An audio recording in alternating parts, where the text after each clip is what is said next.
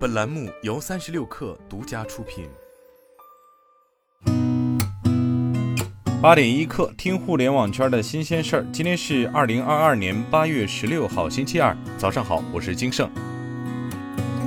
三十六氪获悉，特斯拉上海超级工厂八月十三号第一百万辆整车下线。据介绍，三年实现百万整车下线，特斯拉上海超级工厂创下世界汽车工业新纪录。此外，上海超级工厂的产业链本土化率已超过百分之九十五，员工百分之九十九点九九都是中国人。目前，特斯拉上海超级工厂已在上海、苏州、宁波、南通等长三角地区形成汇聚电池、汽车芯片、自动驾驶系统、汽车内饰精密加工等新能源汽车零部件的全生态链。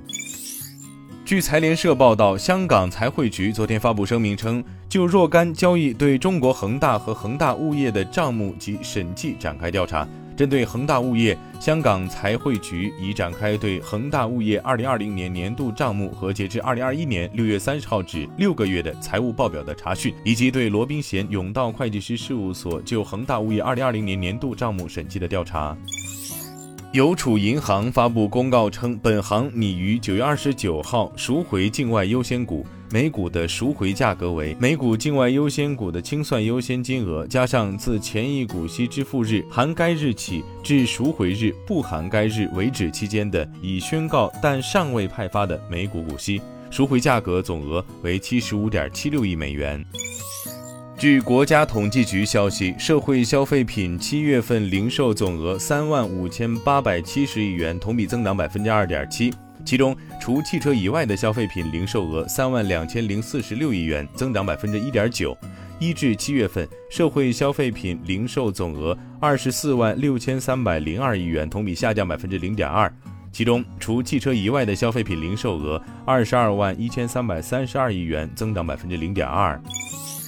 苹果一项专利显示了一种可用于未来手表型号的氧化锆陶瓷材料。更令人激动的是，它也可以用于 iPhone。该专利被称为具有纹理氧化锆基组件的电子设备，并承诺具有哑光效果。苹果说，它可以为电子设备的外表面提供哑光外观。虽然它没有给出材料的全部细节，但它指定氧化锆基组件可以由陶瓷制成。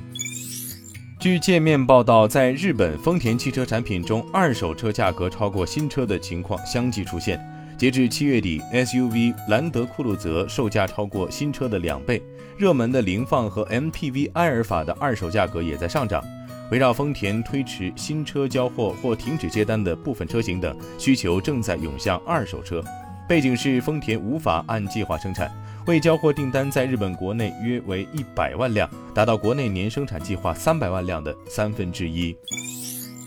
据 TechWeb 报道，近日 Alphabet 旗下 YouTube 正计划推出其流媒体视频在线商店服务。知情人士称，YouTube 已重新与娱乐公司就参与该平台进行谈判。这一平台在 YouTube 被称为渠道商店。报道称，该平台已经筹备至少十八个月，最早可能于今年秋季投入使用。